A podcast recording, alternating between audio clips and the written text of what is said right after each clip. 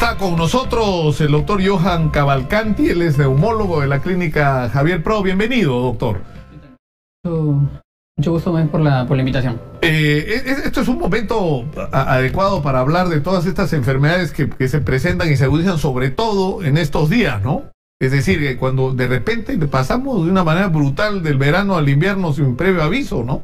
Sí, bueno, en esta época es, este, es muy frecuente que se aumenta el 50% de enfermedades respiratorias y comúnmente hay ciertas diferencias, pero normalmente confunden un poco a veces los resfríos comunes con una gripe y eso es lo que a veces este, incrementa bastante en esta época, ¿no? Claro, o sea, porque estábamos hablando eh, la semana pasada sobre que un resfrío eh, puede ser una bacteria, ¿no es cierto? Pero una gripe es un, un, virus, ¿no es cierto? Y que tiene un ciclo y que puede tener, eh, digamos, efectos secundarios, ¿no? Sí, bueno, en realidad hay que tratar de tener una buena diferencia de eso, ¿no? A veces el resfrío común lo confunden, el resfrío común es también por un proceso viral, pero normalmente eh, se autolimita, no tiene una duración aproximadamente entre 48 y 72 horas, mientras que una gripe eh, los síntomas son mucho más... severos.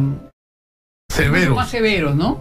Viene con un, fiebre, que el resfrío normalmente no cursa con ese, tipo de síntomas, no tan frecuentemente, viene con mialgias, malestar general que es mucho más incrementado y que el tiempo de duración también es mucho más prolongado, puede durar hasta 5, hasta 7 días, dependiendo también eh, el estado del, paciente y también qué comorbilidades tenga, ¿no?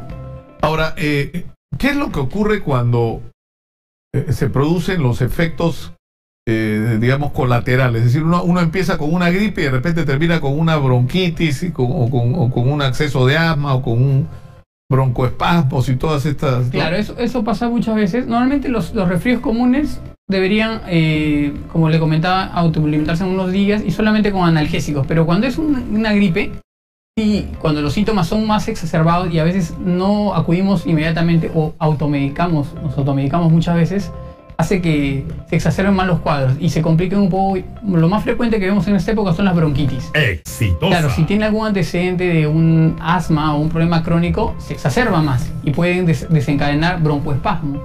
Y eso, claro, hace que el Ahora, ¿y, es posible ah, tomar, eh, o sea, que prevenir que esto ocurra? Es decir, o, es inevitable que en algunos casos, sobre todo cuando uno tiene predisposición a hacer este tipo de, ¿no?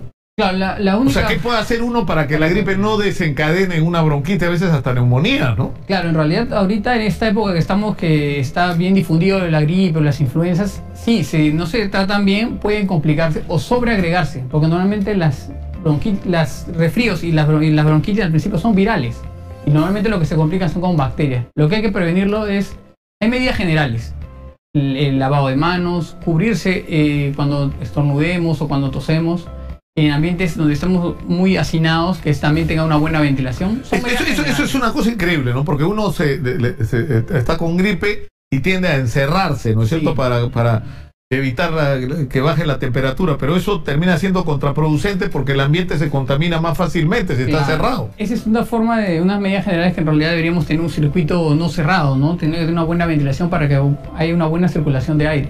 Este, eso sí nos ayudaría para evitar también el contagio. Eso pasa muy frecuentemente en lugares que son muy cerrados. Normalmente en transporte público es muy frecuente eso. Entonces, este, son medidas generales que se pueden, se pueden tomar. Lo otro, lavado de manos también, que normalmente no lo realizamos. Y eso sería, son medidas que todos lo podemos hacer, pero a veces no lo, no lo realizamos.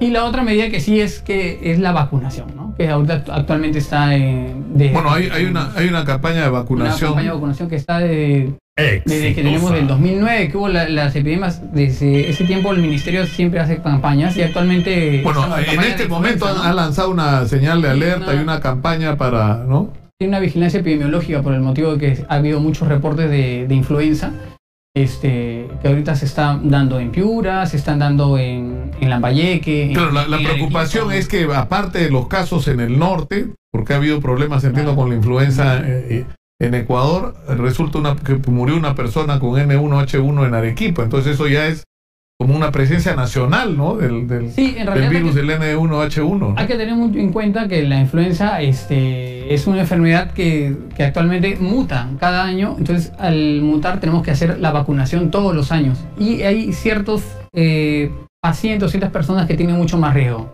ancianos mayores de 65 años, niños menores De 5 cinco. años, eh, pacientes que tengan alguna comorbilidad o pulmonar, puede ser eh, pacientes con EPOC, enfermedad pulmonar obstructiva crónica, asmáticos, pacientes con alguna enfermedad renal crónica, eh, hipertensos o con falla cardíaca crónica. Normalmente ellos tienen mucho más riesgo de tener una enfermedad de influenza y hacer la- las formas severas, las cuales llegan a ser neumonías complicadas, llegan a insuficiencia respiratoria o a unidad de cuidados intensivos, que es lo que se está viendo, ¿no?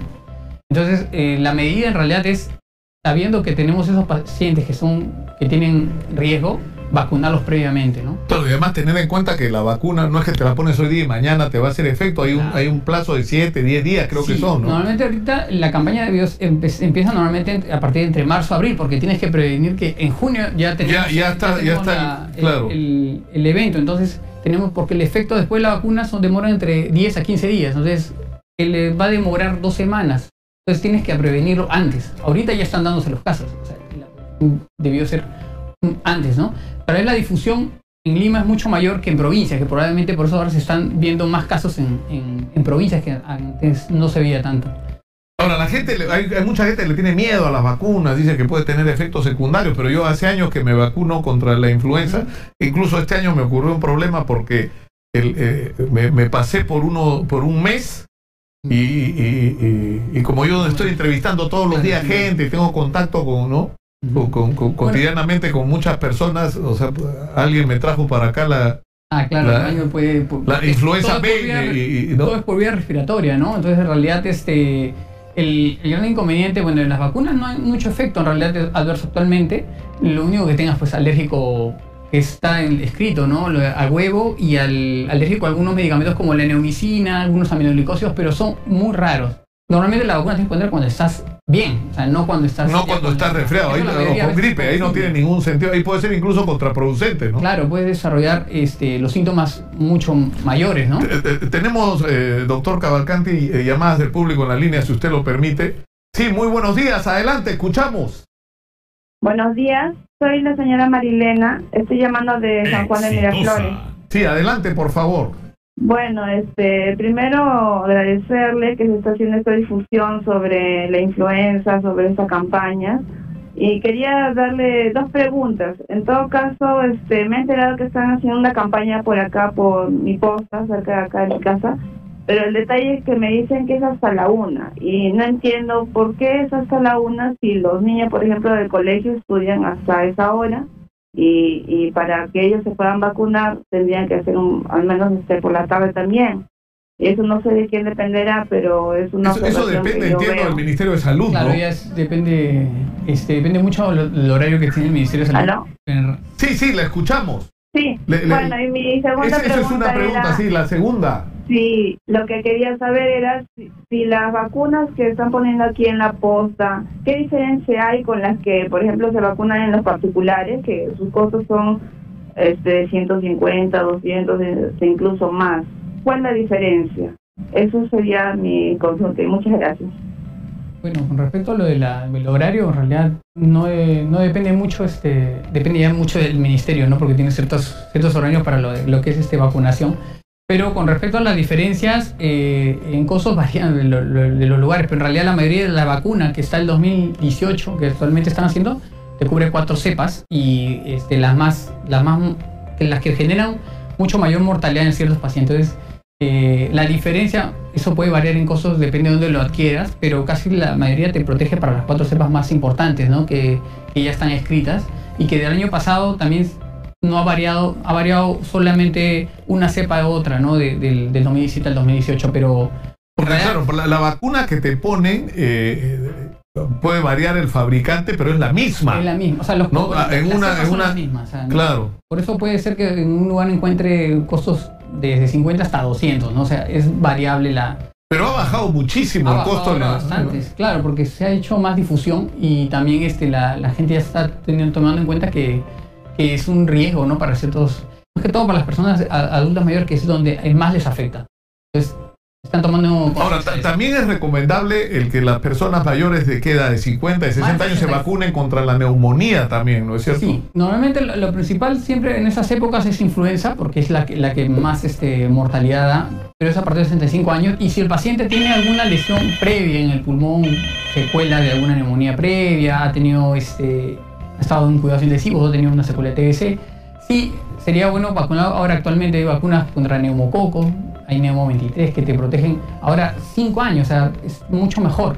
Entonces, lo ideal es para virus la influenza y para bacterias normalmente el neumococo, ¿no? Son las dos vacunas que normalmente se están ahorita difundiendo bastante.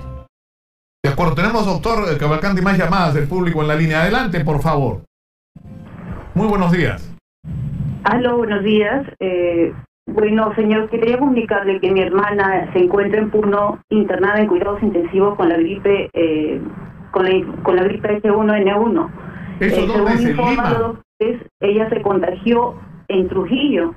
Ella hizo vuelo de Trujillo a Puno. Dice que el virus se desarrolló en Puno.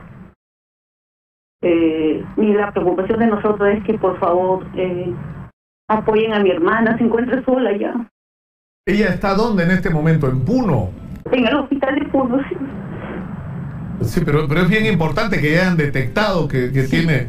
Ahora, ¿qué, ¿qué, es lo que se hace cuando una persona, como el caso de la hermana de la señora... Tiene los síntomas que son, que les mencioné, que son síntomas generales con congestión, viene con fiebre, viene con disnea, a veces, muchas veces falta de aire, progresiva, entonces, y ya teniendo el antecedente de alguna comorbilidad, eh, bueno, se le, lo ideal es hacer el diagnóstico precoz, ¿no? Y un hisopado faringio que actualmente se hace en todos lados, te detecta eh, rápido, en menos de 3, 5 días sale el resultado. O sea, pero ya teniendo siempre este, la, predisposición de uno eh, pensar primero el diagnóstico, sacar la muestra y ya después iniciar el tratamiento, ¿no? Eh, ya esperando ver, y, ver qué tipo de, influenza es, ¿no? Normalmente ahorita la que normalmente tenemos es la H1N1 y la otra es H3N2, que en el 2017 había aumentado más y actualmente los casos que se están dando son más H1N1, que se están reportando actualmente. Entonces, eh, si está en cuidados intensivos, probablemente ya ha hecho alguna eh, infección sobreagregada, bacteriana, tal vez ya ha comprometido mucho más la parte respiratoria. Y claro, el tiempo de evolución, el periodo, como le mencionaba, demora más de una semana. Entonces, si se puede detectar precozmente en la primera semana sacar la muestra, se puede aislar. Si lo hacemos tardíamente, probablemente no lleguemos a, detectar este. De acuerdo. Tenemos más, consultas de nuestro público. Adelante, por favor, muy buenos días, escuchamos. Hola, muy buenos días. Sí, adelante, muy buenos días. Bueno, soy la profesora María Angélica y bueno, estoy preocupada con este tema porque en primer lugar, bueno, estoy enterada que en el hospital de Villa Salvador de emergencia hay una niñita ya de tres años con infectada, está con, el, no, con la bacteria o el virus que le llaman ahorita de la H1, la N1. Y por otro lado, yo trabajo en Villa Salvador también, entonces para mí es preocupante con los niños de inicial ahorita. porque el, el, Estado no entra a todos los colegios iniciales a prevenir justamente hacer las vacunas, tanto en el nivel mañana como en el nivel tarde, ¿no? Y por otro lado, la segunda pregunta que quería hacerle es con respecto a mi mamá que tengo, de 73 años de ella, también este puede ya vacunarse constantemente porque está ahí delicada como sufre diabetes y me preocupa, ¿no? Entonces, ¿hasta qué punto eh, es este la, vacuna contraproducente o, o, no hay ningún problema que pueda ocasionarle ¿no? en, su salud. Bien, con respecto a lo de la... Pero principalmente, por favor, con lo respecto a los niveles iniciales, yo le voy a pedir al Ministerio de Salud que, entre a los colegios porque el frío es terrible. Yo tengo muchos niños de cuatro años que ya se encuentran ahorita con gripe nada más. Imagínese si esa enfermedad que está en el, el hospital cerca de emergencia va a salir y va a proliferar de repente hacia la tercera zona, segunda zona. Entonces yo quisiera por favor que tomen en cuenta esto. Claro que sí. Muchas gracias por llamar, señora. Sí. Bueno, actualmente lo que ya el Ministerio ha hecho la alerta epidemiológica y está difundiendo ahorita la, la vacuna en, varios lugares, ¿no? Los más, los más normalmente a los más vulnerables, como les mencionaba. Entonces están haciendo la, la vacunación de forma extensiva. Lo más probable es que puedan llegar a, los colegios también ahora lo, más pronto posible, pero siempre previa a evaluación, ¿no? Para antes de dar una vacunación sin, sin una evaluación o sin una evaluación médica para poder tener la seguridad de... Claro, eh, lo, que está claro es que si ya tienes detectados, por ejemplo, solo en estas llamadas, estamos hablando del, del norte, que ya se habían hecho reportes, una muerte en Arequipa, casos en Vía El Salvador, una señora que viajó de Trujillo a Puno, pero que hizo la, la enfermedad en Puno, quiere decir que ya está el virus allá también, ¿no es cierto? Porque esta señora inevitablemente ha estado en contacto con otras personas, sobre todo se ha bajado en un avión, ¿no? Entonces, o sea, ahí hay- va a haber que ir a buscar a las personas a vacunarlas y sobre todo, como usted dice, a las poblaciones más vulnerables. Y para empezar, los colegios, como Claro, pide la señora. Y, y tiene mucha razón, ¿no? O sea, tenemos que ir a los lugares donde, donde vamos a encontrarlos y, y tenemos que ir a buscarlos, no esperar que lleguen, ¿no? Nosotros ir. Sí, tenemos, te- tenemos, doctor Cavalcanti, por favor, otra llamada de nuestro público. Adelante. Muy buenos días, escuchamos. ¿Aló? Buenos días, adelante, por Buenos favor. días. Quería saber si una persona que tiene enfisema se puede vacunar. Enfisema pulmonar. Ah, eso es lo que le mencionaba justo en los, el- los pacientes que tienen que vacunar son los que tienen alguna comorbilidad o una enfermedad crónica. Y dentro de ello está la enfermedad pulmonar obstructiva crónica, que está dentro de lo que es el enfisema pulmonar. Ese paciente sí tiene que vacunar. No, no es que no puedo sino eh, No, eh, lo que se recomienda es que sí se recomienda vacune. vacune, porque él sí tiene mucho más alto riesgo de que haga una enfermedad y sí pueda complicarse. Entonces, ese sí es, está indicado de que se tiene que vacunar. O sea, anualmente tiene que vacunarse. O sea, el enfisema es uno de los de las. Así como la diabetes que mencionaron hace un momento, la diabetes también es una enfermedad que inmunodeprime y también genera mucho más riesgo de que tengas una, eh, una influenza más severa, ¿no? Y que hagas una, más complicaciones. Casi la gran mayoría de pacientes que llegan a de cuidados intensivos y que fallecen son los que tienen una comorbilidad. Tienen que tener una diabetes, una enfermedad obstructiva crónica, un asma, tiene que tener alguna comorbilidad. Va- vamos a recibir, si lo permite la producción, una llamada más de nuestro público. Adelante, por favor, escuchamos. Muy buenos días. Buen día, Nicolás. Un saludo a tu invitado y honor. Eh, doctor, una consulta. Yo tengo mi mami de 72 años, que parece de 50 años. Tengo mi niño de 7 años. Eh, ellos ya tendrían que vacunarse, es uno. Dos, yo tengo 46 años, yo también tendría que vacunarme. Y tercero, me uno al pedido de la docente que llamó y solicitó que por favor lleven a los colegios. Mi niño está en un colegio estatal y no van a, a- hacer las vacunas cuando uno menciona. ¿Por qué? Porque ellos dicen que es un colegio muy pequeño y tal vez que el Ministerio de Educación no manden allí. Está al frente del Estadio Nacional, es el colegio Víctor eh, eh, Andrés, An- Andrés de la Hunde, y no mandan, porque según ellos dicen que como es un colegio tan pequeñísimo y tiene solamente 150 alumnos, por eso es que no mandan. Gracias. No, muchas gracias. O sea, primero sobre reiterar sobre quiénes tienen que vacunarse. En general, se recomienda que todos se vacunen, Claro. pero sobre todo Sobre las todo, poblaciones más vulnerables. vulnerables, ¿no? Las que mencionamos hace un momento, menores de 5 años, mayores de 65 años, enfermedades pulmonares crónica, asma, enfermedades renales, hipertensos, diabéticos, este, obesos, que también es muy, muy, muy frecuente en los pacientes obesos. Claro, pero, pero no, que no se malinterprete. No es que si el niño tiene más de 5 años no se tiene que vacunar. No, sí se tiene que vacunar. El problema es que si no se vacuna estas poblaciones más vulnerables y le da el H- eh, N1, las posibilidades de que la enfermedad se agrave son, son mucho Son mayores. mayores, claro. En esa, en esa población vulnerable es mucho más frecuente que puede ser mucho más grave. Pero, los, no es Pero, que pero no la significa que no. recomendación es que todo el mundo a vacunarse, ¿ah? Todo el mundo. Señora Magariño, hay que traer mañana a la ministra de Salud, por favor. Habíamos quedado con ella desde la semana pasada que íbamos a lanzar la campaña ya eh, no, no, no podemos esperar que los casos avancen. Están reportando. Bueno, que venga alguien del Ministerio de Salud. Yo me vacuno acá en vivo y en directo para eh, estimular a la gente a, que, a la que la haga, porque hay gente que le tiene miedo a las Claro, vacunas. Pierdan el miedo a la vacuna. El gran problema a veces piensan de que si se vacunan ya no van a tener más infección y eso es mentira. O sea, te protege contra las enfermedades mortales, las más graves, y te puede dar los síntomas, pero ya no son tan severos. De Eso es lo que acuerdo. me diría. Ha estado con nosotros el doctor Johan Cavalcanti de la clínica Javier Prado. Muchas gracias por estar con nosotros, neumólogo especialista en estos temas. Yo creo que ha sido muy ilustrativo. Terminamos con nuestra secuencia. Primero tu salud.